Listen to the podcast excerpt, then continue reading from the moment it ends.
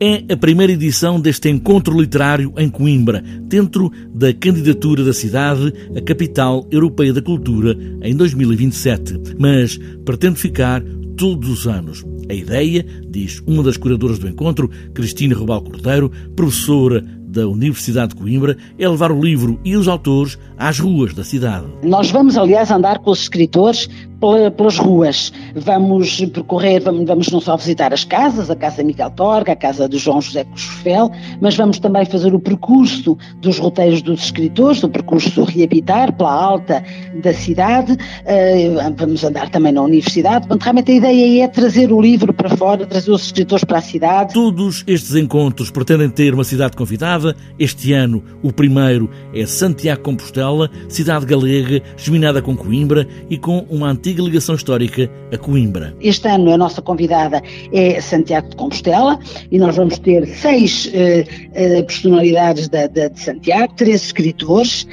o, o, presidente da Associação Galega de Escritores, o, o, presidente da Fundação Rosalia de Castro e o, o diretor da Faculdade de Letras de Santiago, mas eh, contamos nos anos seguintes, para o ano já sabemos que vai ser Poitiers, com França, eh, daqui a três anos será, dois anos será Itália e Bélgica e assim por diante. Nestes dias de encontro literário em Coimbra estão previstos debates, mesas redondas, exposições, um momento de Poetry Slam e uma cerimónia de homenagem aos 40 anos de carreira da escritora Teolinda Gerzão. Quisemos homenagear Teolinda Gerzão, que nasceu em Coimbra, que viveu em Coimbra, estudou em Coimbra, fez os seus estudos secundários em Coimbra e que é uma, é uma escritora que, enfim, que, que, nós prezamos particularmente, é um grande nome da nossa literatura e que tem essa afinidade com a cidade.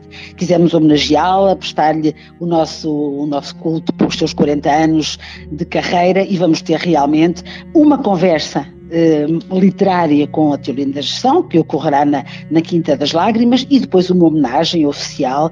Eh, a Teolinda vai receber a, a medalha de mérito cultural, de, de, medalha de ouro de mérito cultural da cidade. Três dias de literatura em Coimbra, em vários lugares da cidade, do Convento de São Francisco à Quinta das Lágrimas, da Casa Museu Miguel Torga, a outros locais também abertos a espaço de leitura, ou passeios, ou eventos nas ruas de Coimbra.